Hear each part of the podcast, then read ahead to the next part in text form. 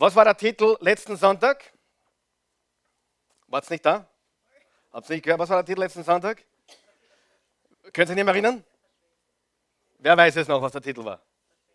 Verschwende dein Leben nicht. Kann sich jemand noch erinnern? Wollt ihr mir heute nicht helfen oder könnt ihr nicht? Schlaft ihr noch? Wartet ihr auf Ostern, auf die Auferstehung, bis ihr aus eurem Schlaf wacht? Oder was ist los mit euch? Nein, wir haben gesprochen über vergeude dein Leben nicht. Also don't waste your life.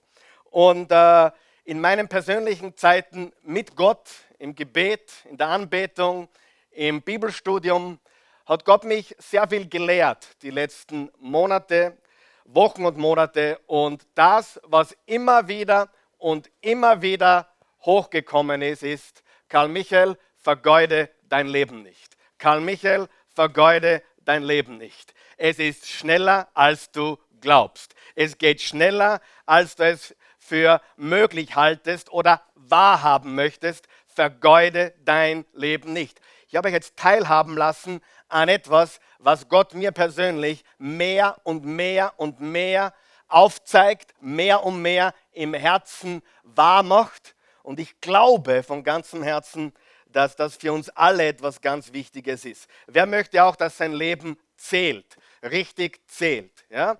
Ich möchte, dass mein Leben zählt für meine Familie. Ich möchte, dass mein Leben zählt für, für euch, für alle Menschen, die hierher kommen, die uns auch äh, die dazugehören, auch äh, via Internet. Ich möchte, dass mein Leben zählt für unser Land, für die Zeit, in der wir leben und für die Menschen, die wir noch erreichen wollen.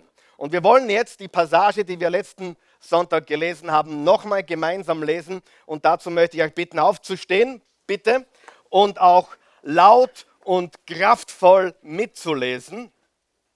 Diese Passage ist äh, eine gewaltige, gewaltige Bibelpassage. Sie ist so reichhaltig, so ein richtiges neutestamentliches Schwergewicht, wenn du möchtest. Und darum möchte ich, dass du es mit mir liest, laut liest. Und wir werden es auch nicht allzu schnell lesen, damit wir wirklich jeden äh, Teil, jeden Satz, jedes Wort richtig aufsaugen, den ganzen Content verinnerlichen. Bist du bereit? Eins, zwei, drei. Was auch immer geschehen mag, meine lieben Brüder und Schwestern, freut euch, weil ihr zum Herrn gehört. Ich werde nicht müde, euch immer wieder dasselbe zu sagen, weiß ich doch, dass es euch Gewissheit gibt. Hütet euch aber vor allen, die versuchen, eure Gemeinde zu zerstören.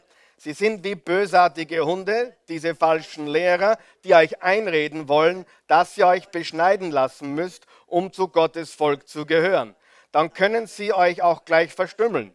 Denn die wahre Beschneidung findet nicht am Körper statt, sondern besteht darin, dass Gott uns seinen Geist geschenkt hat und wir ihm dienen. Wir sind stolz, zu Jesus Christus zu gehören und verlassen uns nicht länger auf das, was wir selbst tun können.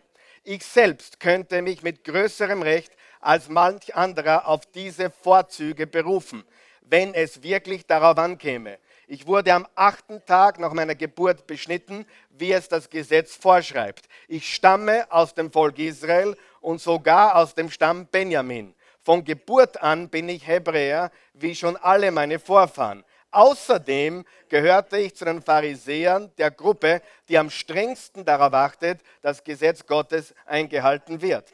Ich setze mich mit großem Eifer für Gott ein und verfolgte deshalb sogar die christliche Gemeinde die Regeln des Gesetzes erfüllte ich bis in alle Einzelheiten, sodass niemand mir etwas vorwerfen konnte. Aber seit ich Christus kenne, ist für mich alles wertlos, was ich früher für so wichtig gehalten habe.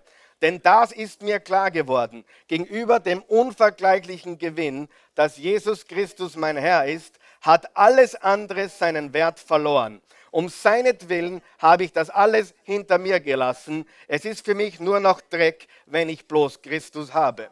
Mit ihm möchte ich um jeden Preis verbunden sein. Deshalb versuche ich jetzt nicht mehr durch meine eigene Leistung und durch das genaue Befolgen des Gesetzes vor Gott zu bestehen. Was zählt ist, dass ich durch den Glauben an Christus von Gott angenommen werde. Darauf will ich vertrauen. Um Christus alleine geht es mir. Ihn will ich immer besser kennenlernen. Ich will die Kraft seiner Auferstehung erfahren, aber auch seine Leiden möchte ich mit ihm teilen und mein Leben ganz für Gott aufgeben, so wie es Jesus am Kreuz getan hat. Dann werde ich auch mit allen, die an Christus glauben, von den Toten auferstehen. Dabei ist mir klar, dass ich dies alles noch lange nicht erreicht habe und ich noch lange nicht am Ziel bin. Doch ich setze alles daran, es zu ergreifen, weil ich von Jesus Christus ergriffen bin. Wie gesagt, meine lieben Brüder und Schwestern, ich weiß genau, noch bin ich nicht am Ziel angekommen, aber eines steht fest, ich will vergessen, was hinter mir liegt und schaue nur noch auf das Ziel vor mir. Mit aller Kraft laufe ich darauf zu, um den Siegespreis zu gewinnen, das Leben in Gottes Herrlichkeit, denn dazu hat uns Gott durch Jesus Christus berufen. Amen. Ihr könnt Platz nehmen. Ich glaube, dass diese Passage eine der wichtigsten Passagen ist im ganzen Neuen Testament, wenn es darum geht, zu definieren, was es bedeutet, ein Nachfolger Jesu zu sein oder ein Christ zu sein. Ich persönlich bezeichne mich lieber als Nachfolger Jesu als als Christ, weil ich in meinem tiefsten Herzen Jesus nachfolgen möchte. Und diese Passage, ich habe es letzten Sonntag gesagt, ohne Übertreibung, könnten wir jetzt ein ganzes Jahr von dieser Passage sprechen, ohne dass wir diesen Text erschöpfen oder irgendwie Dinge zu sehr wiederholen. Dieser Text ist so reichhaltig, so gewaltig und er beschreibt einen Menschen, der alles gewesen ist, der Status hatte, der Reichtum hatte, der Bildung hatte, der absolut die richtige Familie hatte, der alles hatte, was ein Mensch so gerne hätte. Rang, Namen, Titel und Position. Und er sagt, all das ist für mich eine dicke, fette Null jetzt. Weil jetzt habe ich Jesus Christus. Und er ist der Schatz, der alle Freude und allen Frieden bringt und was mir diese Dinge niemals bringen konnten. Und der Grund, warum wir diese Botschaft eingebaut haben in diese Serie ist, weil es mir ein ganz starkes Anliegen ist, in der Zeit, in der wir leben, dass wir nicht missverstehen, welche Botschaft wir tatsächlich weitergeben müssen. Wir geben keine Erfolgsbotschaft weiter. Wir geben keine Botschaft weiter, hey, wir wollen dein Leben ein bisschen verbessern oder dass du ein bisschen besser leben kannst. Nein, Jesus kam nicht, um unser Leben besser zu machen. Jesus nahm nicht schlechte Menschen und machte sie gut oder gute Menschen und machte sie besser. Jesus nahm tote Menschen und machte sie lebendig. Jesus nahm verlorene Menschen und rettete sie. Großer Unterschied, oder? Und wie ich am Mittwoch gesagt habe, und haben es mich alle angeschaut, wie wann, wann sie entgeistert gewesen wären. Ich habe gesagt, es gibt zwei Arten von Menschen auf dieser Welt. Zwei Arten von Menschen. Auf der einen Seite gibt es die schlechten Menschen und auf der anderen Seite gibt es Jesus. Jesus. Punkt Ende. Ja? Und wenn du glaubtest, aber ich bin schon ein guter Mensch, dann sollten wir uns dringend unterhalten. Es gibt zwei Arten von Sünde. Es gibt rebellische Sünden, es gibt Rebellen, die, die, die sündigen mit Sex, Drugs und Rock'n'Roll. Und dann gibt es Menschen, die sündigen, weil sie glauben, dass sie Gott nicht brauchen, weil sie eh so gut sind. Wer von euch glaubt, beide sündigen gleichermaßen, gleich groß, gleich viel. Und wir sind alle auf der Seite der schlechten Menschen oder zumindest nicht ausreichend. Und ich habe das Beispiel gegeben eines Hochspringers. Der Weltrekord im Hochsprung liegt, denke ich, bei 2,47. Auf jeden Fall irgendwo in den 2,40ern, aber unmöglich über 2,50. Und wenn wir jetzt die Latte legen würden auf 2,53, ja, dann ist es wurscht, ob du 90 Zentimeter springen kannst oder 2,45. Wer von euch weiß, du wirst die Latte nicht überqueren. Und das ist die wichtige Botschaft des Evangeliums. Egal wie gut du glaubst, dass du bist, du kannst dir den Himmel nicht verdienen. Du bist nicht perfekt, du bist nicht vollkommen. Und Christen müssen endlich aufhören. Wir sind besser als die, ich bin eh besser, ich habe mich eh schon verbessert. Wollen wir uns verbessern? Natürlich. Aber reicht das? Natürlich nicht. Und das ist so wichtig zu verstehen. Die christliche Botschaft unterscheidet sich von jeder Religion darin, dass wir nicht behaupten, dass wir besser werden, sondern dass wir vom Tod ins Leben kommen. Wir behaupten nicht, dass wir Menschen sind, die alles äh, zusammen haben, die, die alles vollkommen machen, sondern wir, wir, wir behaupten, dass uns vergeben wurde. Wer braucht auch Vergebung? Und wie ich letzten Sonntag gesagt habe, ich wiederhole mich gerne, wenn du mich auf ein Wort beschränken würdest, die Botschaft der Bibel, dann ist es natürlich Jesus. Das, das ganze Buch spricht von Jesus. Aber wenn du mir ein weiteres Wort geben würdest, würde ich sagen Vergebung. Die Botschaft der Bibel ist Vergebung. Die Botschaft der Bibel ist Gnade, ist Vergebung, Liebe und, und die Treue Gottes trotz unserer Schwächen, trotz unserer Fehler, trotz unserer Unzulänglichkeiten. Wer ist froh für Vergebung? Darf ich fragen? Wer hat Vergebung schon gebraucht und wer wird sie noch brauchen? Ich brauche sie jeden Tag und wer das sagt, dass das nicht so ist, der begeht die Sünde der Selbstgerechtigkeit. Der begeht die Sünde, wo, die, wo Jesus gesagt hat, es gibt eine Sünde, die nie vergeben werden kann. Willst du wissen, was sie ist? Die eine Sünde, die ist die Sünde gegen den Heiligen Geist. Viele haben diskutiert, viele haben debattiert. Was ist das? Ich habe einmal geschimpft über Gott. Ich habe einmal zu Gott gesagt, lass mich in Ruhe oder schleich dich oder wo bist du oder geschimpft über Gott. Habe ich die unverzeihliche Sünde begangen? Nein, die Tatsache, dass du dir Sorgen machst, beweist schon, dass du sie nicht begangen hast. Denn wenn du die unverzeihliche Sünde begehst gegen Gott, dann ist es dir wurscht. Das bedeutet, du bist ein Mensch, der gesagt hat, du interessierst mich nicht. Die gute Nachricht ist, dass diese Sünde, die nicht zu verzeihen ist, bis zum Ende deines Lebens aufgehoben werden kann. Wer ist froh darüber, dass selbst Menschen, die gesagt haben, Gott, ich will dich nicht, du interessierst mich nicht, ich will mit dir nichts zu tun haben, ich bin gegen dich, Wer glaubt, dass auch diese Menschen eines Tages umkehren können und sagen, ich habe mich mein ganzes Leben geirrt und heute weiß ich, du lebst, heute weiß ich, du hast Jesus gesandt, um für mich am Kreuz zu sterben, um für mich am dritten Tage aufzuerstehen. Merkt ihr das bitte? Die einzige Sünde, die nicht vergeben werden kann, ist Gottes Gnade abzulehnen. Hast du das verstanden? Das ist ganz wichtig. Und die gute Nachricht ist, dass du das in jedem Moment revidieren kannst wir waren alle schon in Rebellion. Wir haben alle schon gesagt, Gott, wo bist du? Gott, wo, hast du, wo warst du? Du hast mich enttäuscht. Ja? Äh, meine Kinder haben sogar über mich geschimpft. Mein, meine kleinen Kinder haben gesagt, Papa, ich will dich nie wieder sehen. War das die unverzeihliche Sünde? Nein. War das die Sünde, wo ich sage, okay, ab heute bist du nicht mehr mein Kind. Du hast das Recht des Namen Pilsels für immer verloren. Du bist verdammt in Ewigkeit. Wer von euch weiß, wir sagen oft manchmal Dinge, die wir nicht meinen oder die wir in dem Moment nicht besser kennen. Und das ist so wichtig. Wir müssen verstehen, dass Evangelium bedeutet, dass, dass wir uns auf nichts etwas einbilden können. Unsere Leistung, uns, unsere Titel, unsere Ränge, unsere Positionen, wo wir gearbeitet haben, wo wir arbeiten, es spielt keine Rolle, wenn wir Christus nicht haben. Und es ist mir so ein, ein großes Anliegen, diese Botschaft zu vermitteln, weil wir in einer Zeit leben, wo es sehr, sehr schwierig geworden ist, Menschen zu vermitteln, worum es wirklich geht. Probier es einmal am Arbeitsplatz und rede einmal mit jemandem über das Evangelium von Jesus. Die sind so im Nebel drinnen. Die sind in einem Nebel drinnen. Obwohl du ihnen es gesagt hast, verstehen sie es nicht. Warum? Weil so viel Information heute da ist in der Welt, so viel Wissen, dass Menschen in diesem Nebel von Social Media und von Wissen und allem, was da draußen gibt, die Wahrheit nicht mehr hören können. Das ist die Wahrheit. Und du kannst mit jemandem über alles reden, aber wenn es um ein Evangelium geht, verstehen sie es nicht, weil sie in einem Nebel sind. Ja? Und trotzdem müssen wir ihnen die Wahrheit sagen. Und wir haben gesprochen über vier Charakteristiken. Wir haben eine angesprochen.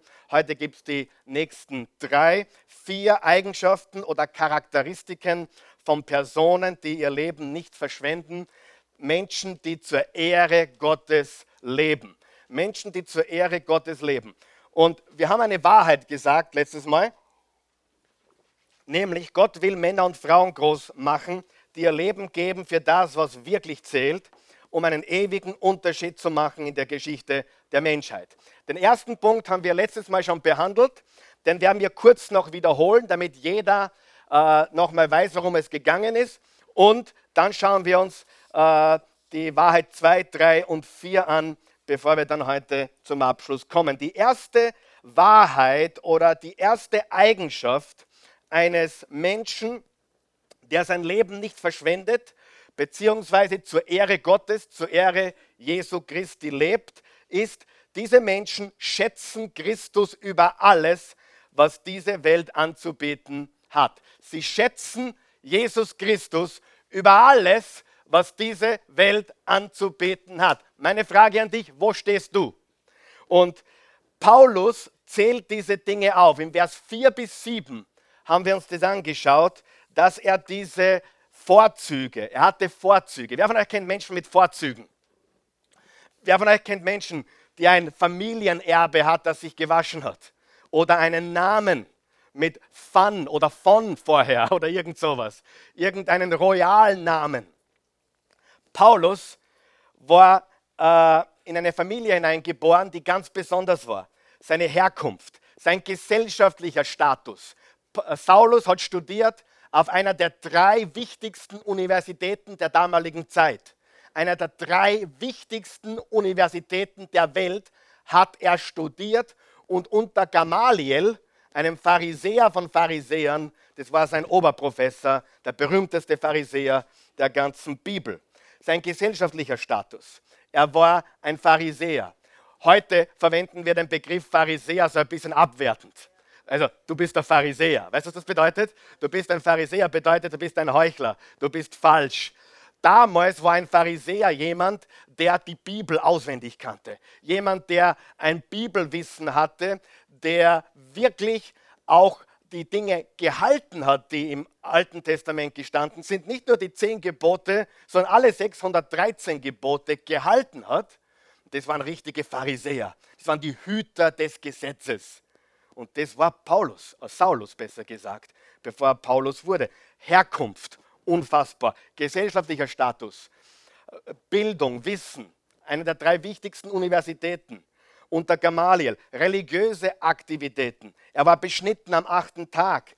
Er war vom Stamm Benjamin, einer der bedeutendsten Stämme des israelischen Reiches, wo der erste König herausgekommen ist. Wie hat er geheißen? Saulus. Und wahrscheinlich hat Saul seinen Namen bekommen von Saulus, dem ersten König Israels. Der Mann war jemand. Wer von euch kennt jemanden, der jemand ist? Oder zumindest glaubt, jemand zu sein. Kennst du so jemanden? Ja? Du kennst Menschen, die jemand sind? Ja? Bist du beeindruckt von diesen Menschen? Jetzt einmal ehrlich. Äh, ich habe ein paar Menschen kennengelernt, die sind wirklich jemand. Und also, wenn du sie im, im, im Fernsehen sehen würdest oder so, die sind wirklich wer.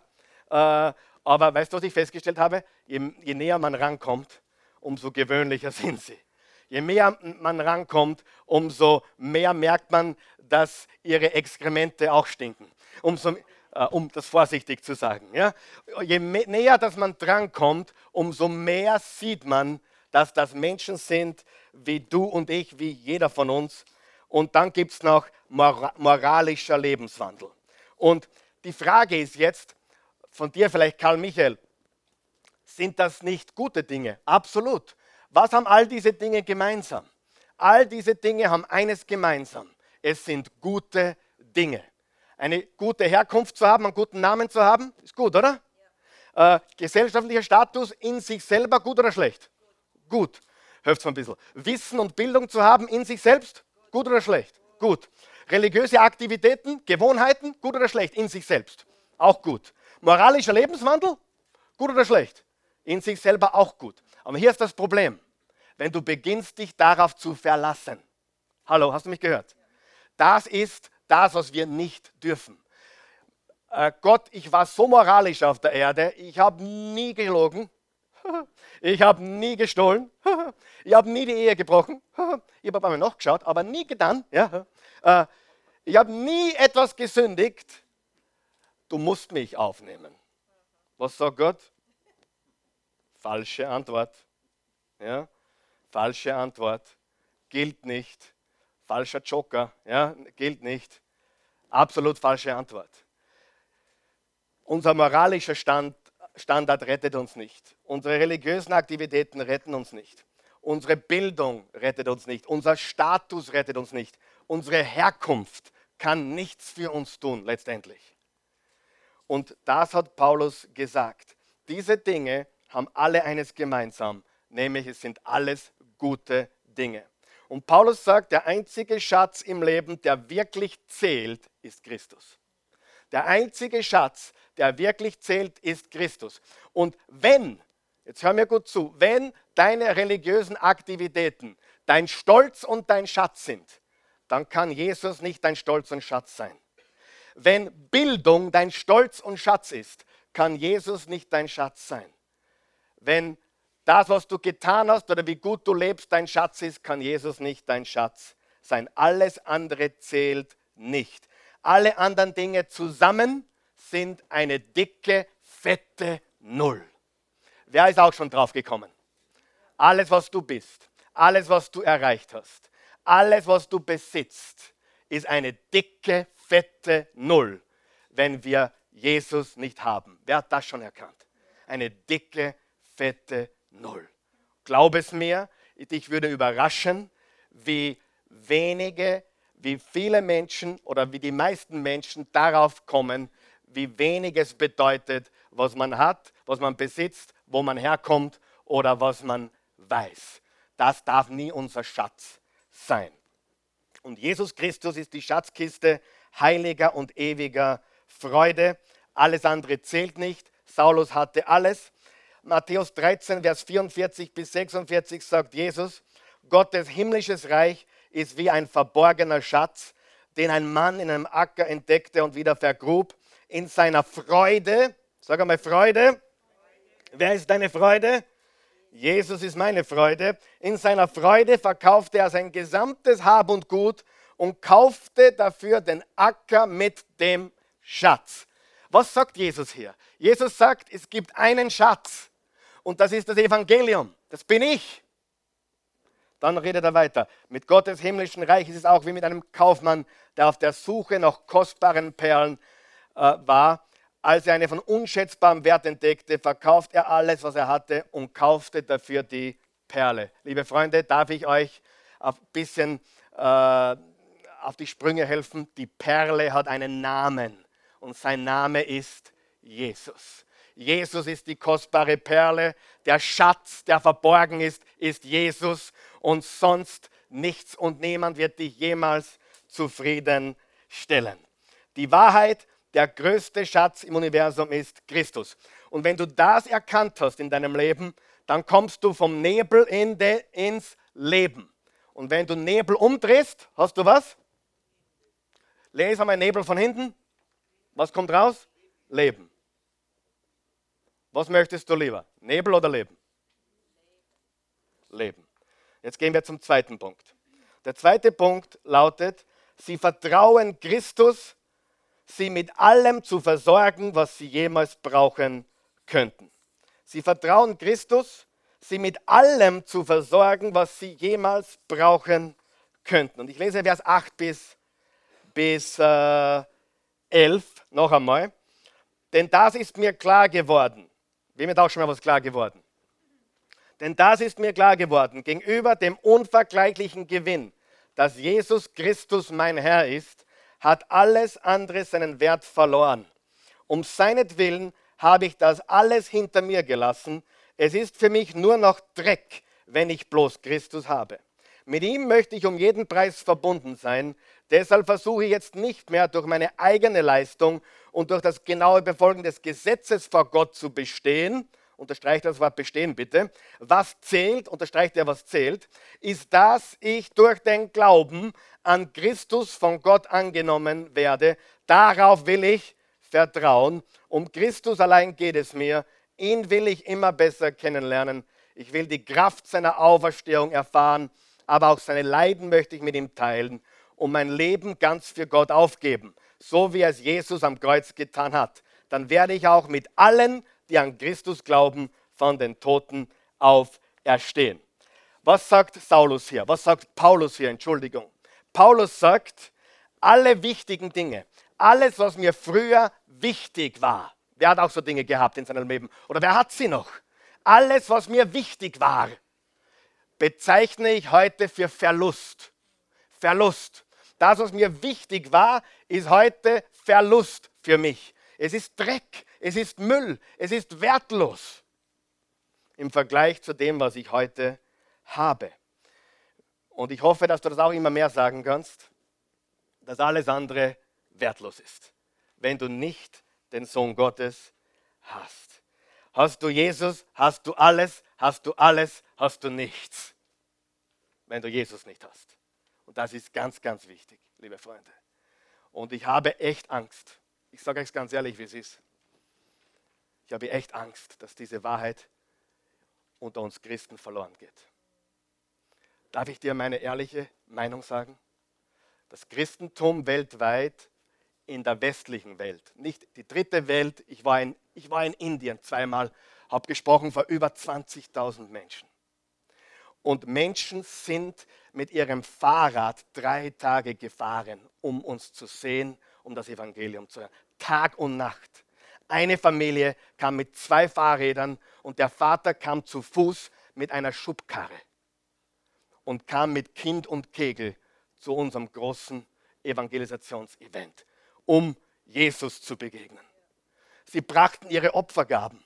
Manche brachten lebendige Hühner. Manche brachten Säcke von Reis. Wenn du in die dritte Welt gehst und wenn du Menschen siehst, die sogar in Lebensgefahr sind dafür, dass sie an Christus glauben. In den muslimischen Ländern, du hast keine Ahnung, da gibt es Menschen, die sind in akuter Lebensgefahr, nur weil sie nicht bereit sind zu sagen, ich lasse Jesus fallen. Sie sagen, bis abgedrückt wird, du musst mich umbringen. Wenn du mich nicht umbringst, predige ich weiter. Und wenn du mich umbringst, bin ich bei Jesus. Mir ist es wurscht. Aha, na dann lasse ich dich am Leben, wenn es der Wurscht ist. Dann predige ich weiter. Und auch dir predige ich das Evangelium. Okay, dann bringe ich dich um. Nur besser, dann bin ich bei Jesus. Und diese Mentalität, du musst wissen, das Christentum weltweit ist nicht eine kleine Gruppe hier, die wir da sind oder die uns hier da äh, am Sonntag zuschauen oder die sich hier in anderen Kirchen und Gemeinden versammeln. Und so. Die Christenheit weltweit besteht aus zwei Milliarden Menschen.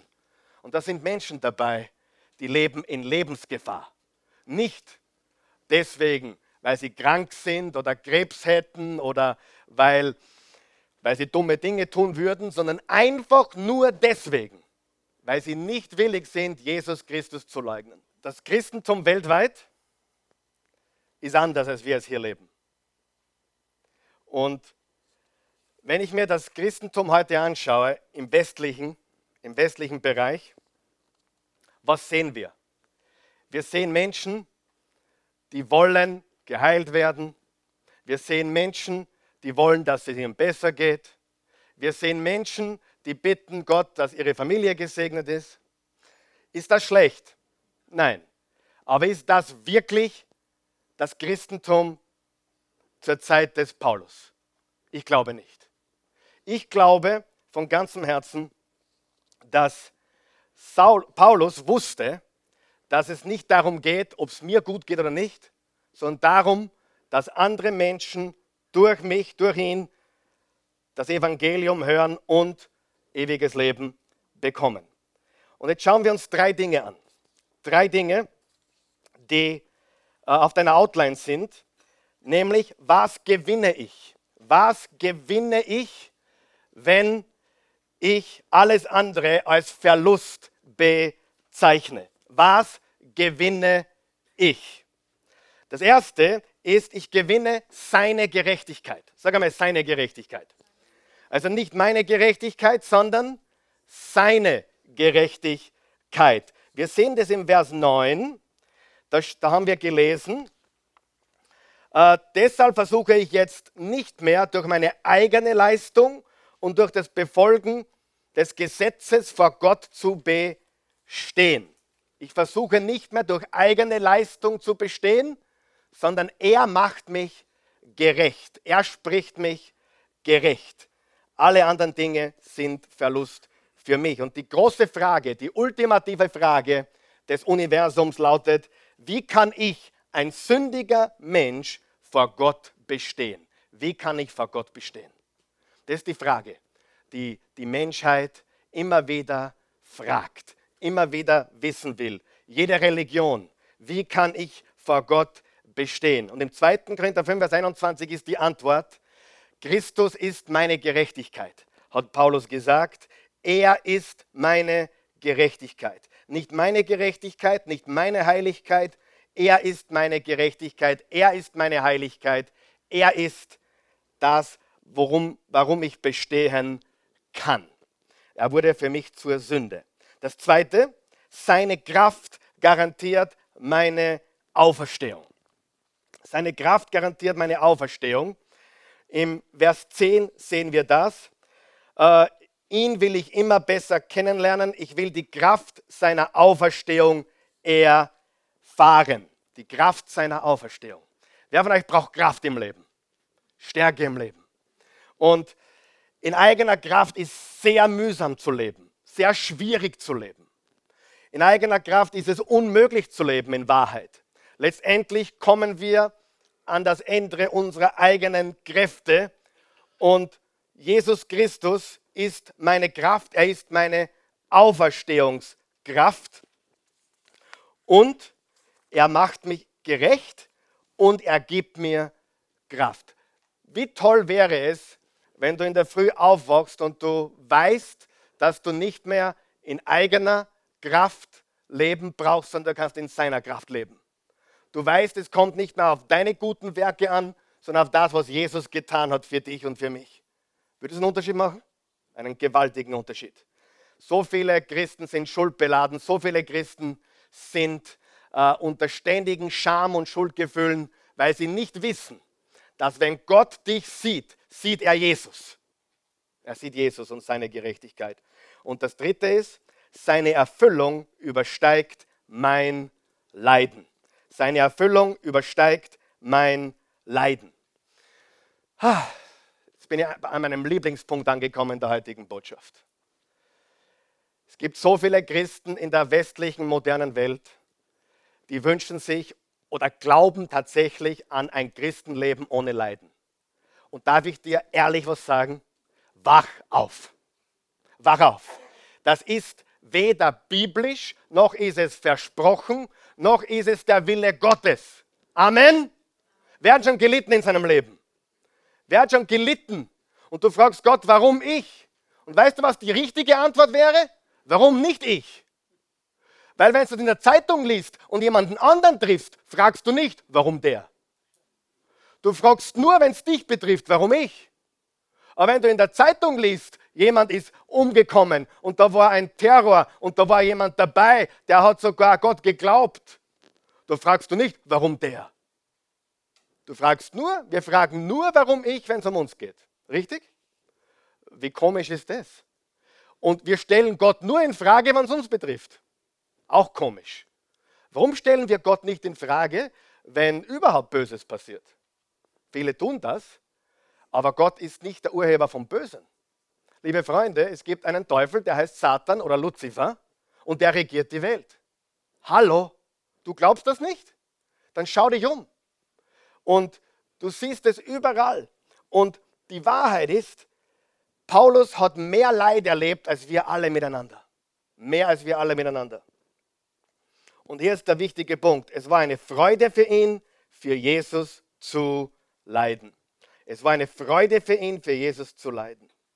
Weißt du, ich habe das immer wieder erlebt, dass Menschen mich abgelehnt haben, weil ich Prediger bin. Abgelehnt haben, weil ich so für Jesus Christus lebe und brenne und, und ihn verkündige. Hätte mir das Leben viel leichter machen können, glaubt es mir. Ja?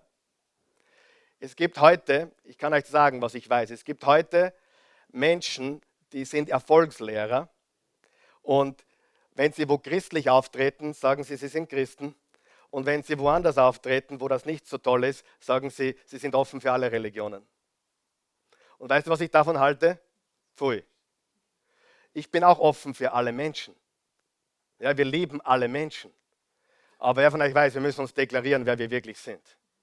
Und ich sage dir, das hat mich viel gekostet und ich habe viele, viele, viele Verluste gehabt wegen meinem Glauben. Jetzt sage ich die ehrliche Wahrheit. Mir ist es eine Freude, für Jesus zu leiden. Es ist mir eine Freude, für Jesus zu leiden. Ich habe nicht nur kein Problem damit, Ich lege mich am Abend hin und freue mich darüber, dass jemand Anstoß nimmt darf, daran, dass ich Jesus liebe. Kürzlich haben wir eine Nachricht bekommen, äh, ein, ein, ein, Kommentar zu einem meiner Review-Videos.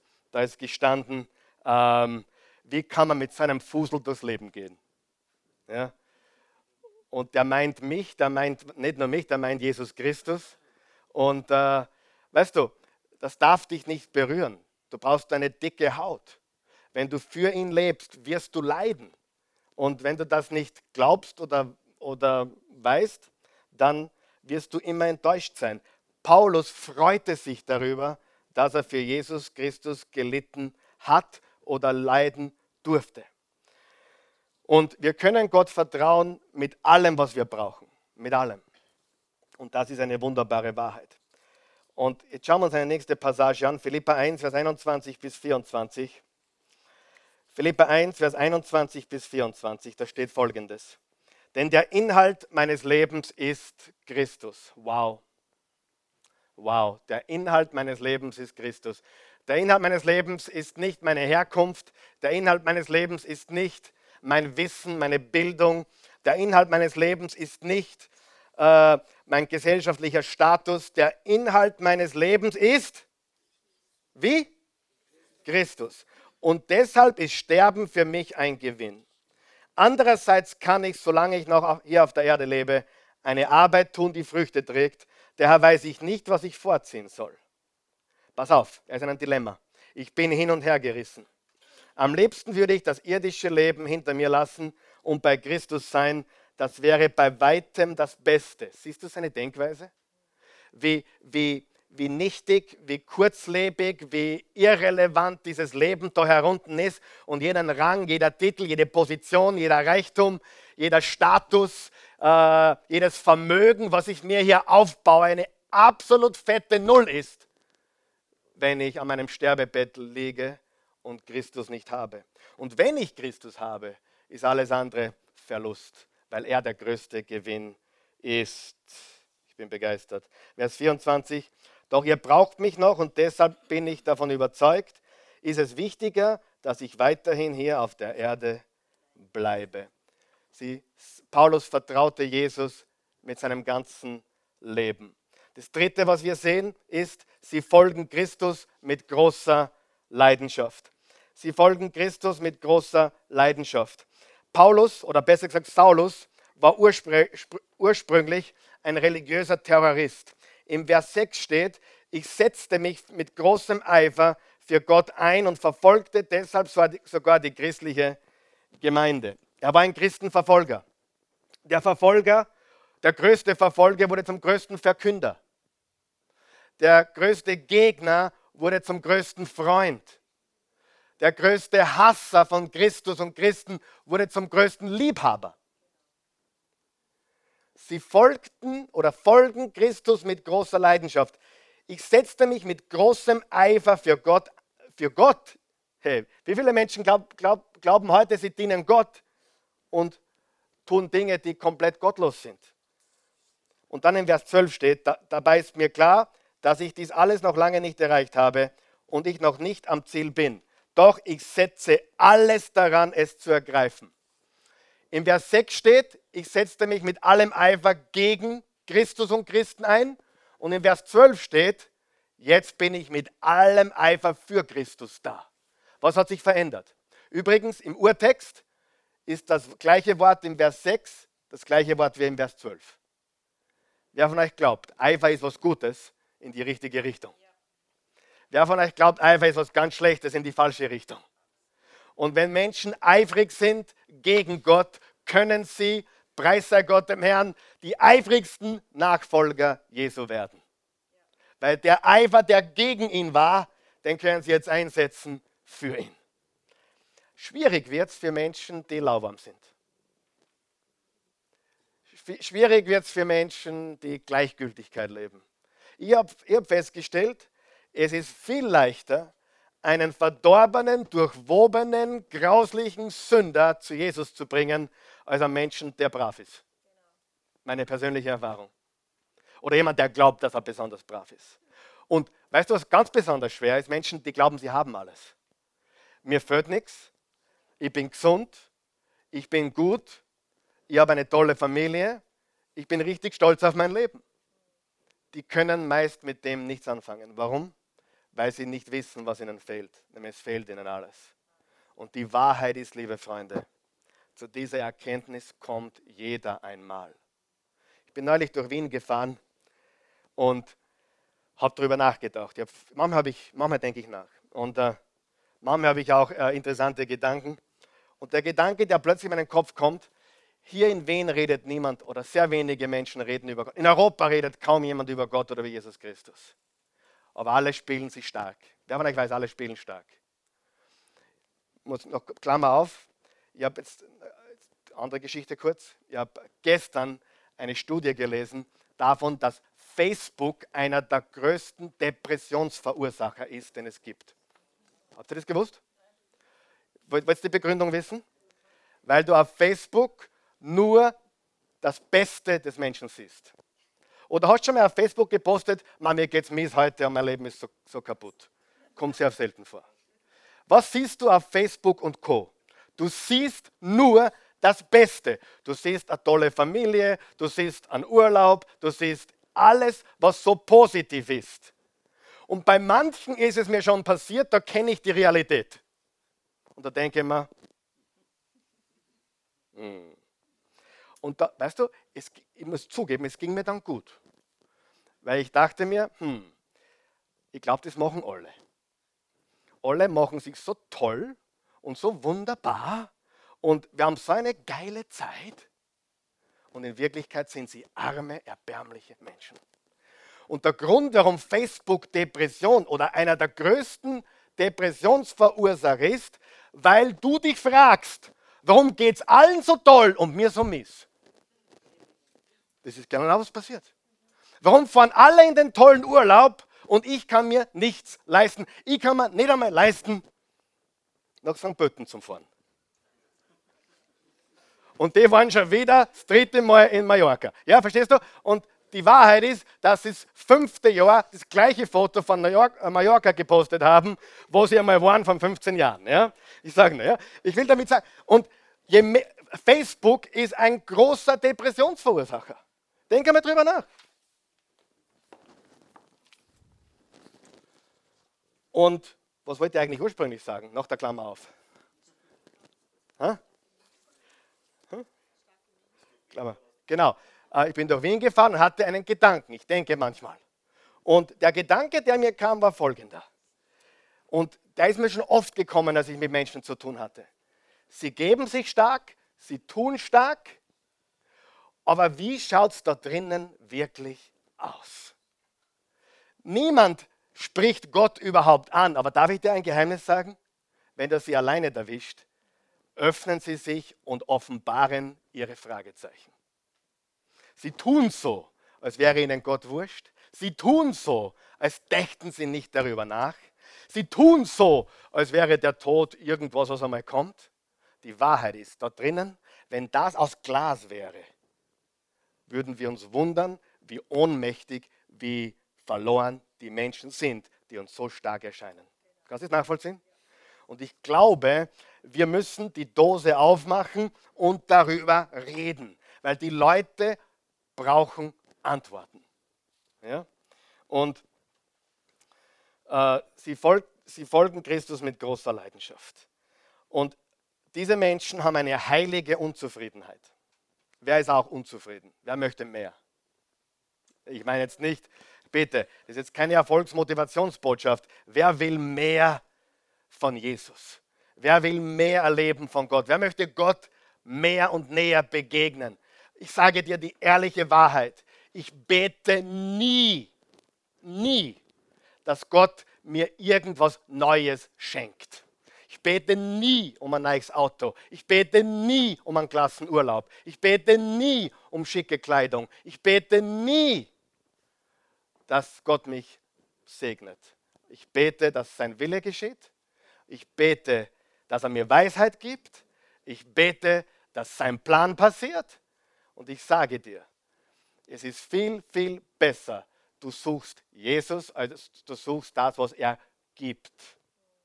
Und meine Erfahrung ist, dass Christen nach dem trachten, was Gott ihnen geb geben kann. Aber Paulus trachtete niemals nach Dingen, er trachtete immer nach Gott.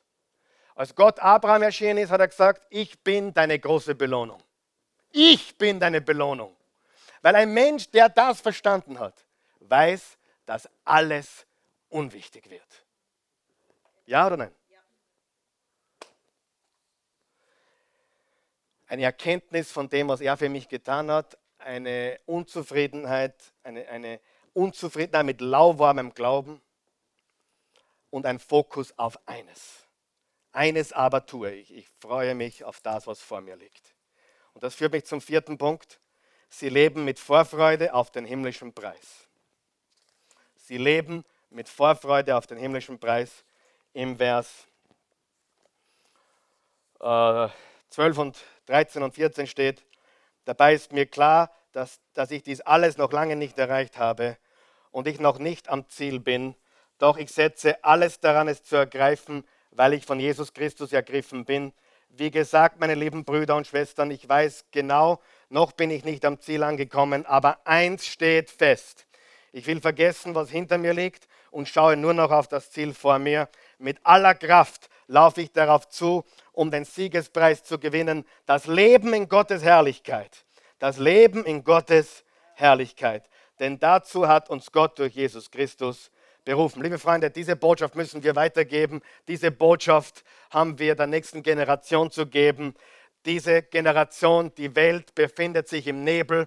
Sie braucht echtes Leben. Dieses Leben bekommen wir einzig und allein durch Jesus Christus.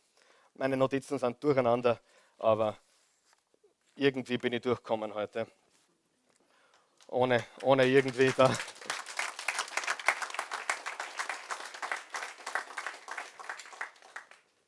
Ich würde mich ehrlich freuen, wenn wenn wir erkennen würden, wenn wir erkennen, um was es wirklich geht. Weißt du,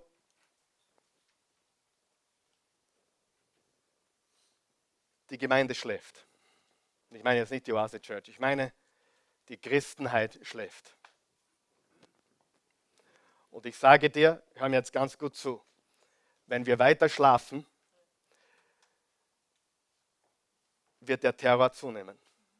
Das könnte nicht auf dieser Basis passieren, wenn wir nicht eine gottlose Gesellschaft wären und wenn Christen aufwachen würden aus ihrem Schlaf. Glaube mir. Die, die Religion des Islams ist keine friedliche Religion. Und wer sowas behauptet, der lügt uns an. Ich habe einen Mitarbeiter aus Afghanistan, ein Moslem, dem ich jeden Freitag freigeben muss, weil er in die Moschee geht. Karl Michael, warum tust du das? Weil ich den Menschen liebe und weil er gute Arbeit macht. Habt ihr das verstanden, was ich jetzt gesagt habe? Du darfst das nicht verwechseln. Der Islam ist böse. Gott liebt alle Menschen. Ja oder nein? Du darfst das nicht verwechseln, bitte, was ich hier sage. Islam vor allem dieser terroristische, radikale Islam ist ein Werkzeug des Teufels. Natürlich sind das einige wenige im Gesamten. Aber der Islam als Ganzes ist so. Hallo? Viele wissen es nicht. Der Islam hat den Auftrag, uns Ungläubige zu liquidieren ob, ich weiß, das ist jetzt ganz schlecht angekommen bei manchen Menschen, aber das musst du wissen. Und solange wir schlafen, solange wir schlafen, wird, also ich kann dir sagen, ich will nicht, nicht Angst verbreiten, aber Wien ist auf der Liste. Da kannst du davon ausgehen. Und wir leben in Zeiten, die sind hochgefährlich. Wir leben in Zeiten, da müssen wir aufwachen. Im Epheser 5, Vers 14 steht, wacht auf, die ihr schlaft. Und wie gesagt, ich habe wirklich, ich habe Freunde, die sind die sind einer anderen, anderen sexuellen Gesinnung sogar. Ich habe Freunde aus allen Richtungen. Gott liebt alle Menschen. Aber das heißt nicht, dass alles von Gott ist. Wer von euch weiß, dass Gott deine Sünde hasst, aber dich, den Sünder, liebt? So wie du bist. Mit allem, was dazugehört. Und es ist wirklich Zeit, dass wir aufwachen. Und ich werde mutig in meinem Alter. Das ist okay, glaube ich, oder? Und äh, ich habe kein Problem damit.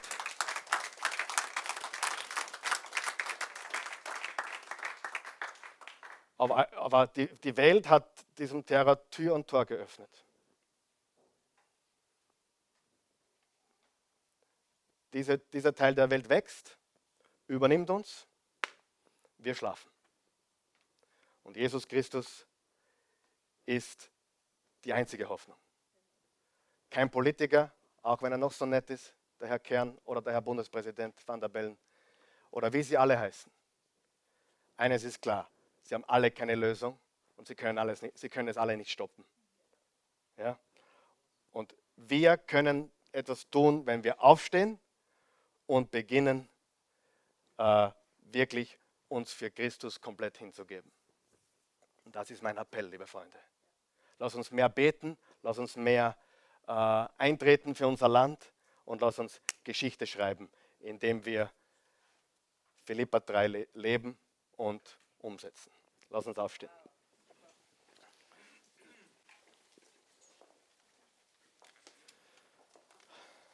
Vater im Himmel, ich lobe dich, preise dich und erhebe dich. Ich danke dir für deine Güte, deine Gnade und deine Erbarmen. Ich danke dir für deine Treue, deine Liebe, deine Freundlichkeit. Es stimmt, du liebst alle Menschen. Du liebst den schlechtesten Menschen auf dieser Welt und du liebst den, der am wenigsten schlecht ist in der Welt. Aber schlecht, unter Anführungszeichen, sind wir alle in irgendeiner Form. Und Gott, du hast gesagt, du siehst nur zwei Gruppen von Menschen. Schlechte Menschen und meinen Sohn Jesus. Und egal wie gut wir glauben, dass wir sind oder egal wie schlecht wir waren, es gibt niemand, der außerhalb von Hoffnung ist, der keine Hoffnung oder für den es keine Hoffnung geben könnte oder der für den es keine Gnade geben könnte. Es gibt leider zwei Extreme auch hier. Menschen, die glauben, sie waren zu schlimm, dass Gott sie annimmt.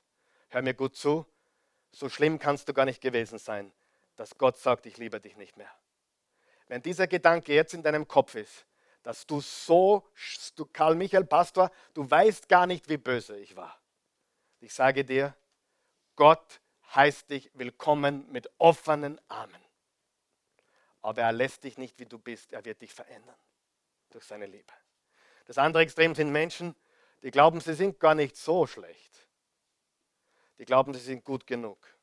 Sie glauben, sie sind nicht besser als alle anderen oder sie gehören zu den besseren Menschen. Was für ein Trugschluss, was für eine Verblendung. Die Wahrheit ist, wir brauchen alle Rettung und deswegen ist Jesus gekommen. Wenn du dich in dem einen Extrem oder im anderen Extrem siehst oder irgendwo dazwischen, du bist auf jeden Fall auf der Seite der Menschen, die nicht perfekt sind. Und der Himmel vertragt nur perfekte Menschen. Und das Dilemma wurde von Jesus gelöst am Kreuz. Er ist für dich und mich gestorben. Und wenn wir an ihn glauben, dann sieht Gott Jesus und nicht mehr dich. Was für eine gewaltige Wahrheit. Wenn du das möchtest, bete mit mir. Wenn du Teil dieser Christusfamilie sein möchtest, guter Gott, ich komme zu dir, wie ich bin. Ich weiß, du liebst mich. Ich weiß, du bist für mich. Ich danke dir, Gott, dass du Jesus sandtest, um für mich am Kreuz zu sterben. Für meine Schuld. Jesus, du nahmst meinen Platz ein. Du hast alle Sünden getragen. Ich empfange dich jetzt als Retter und Herr.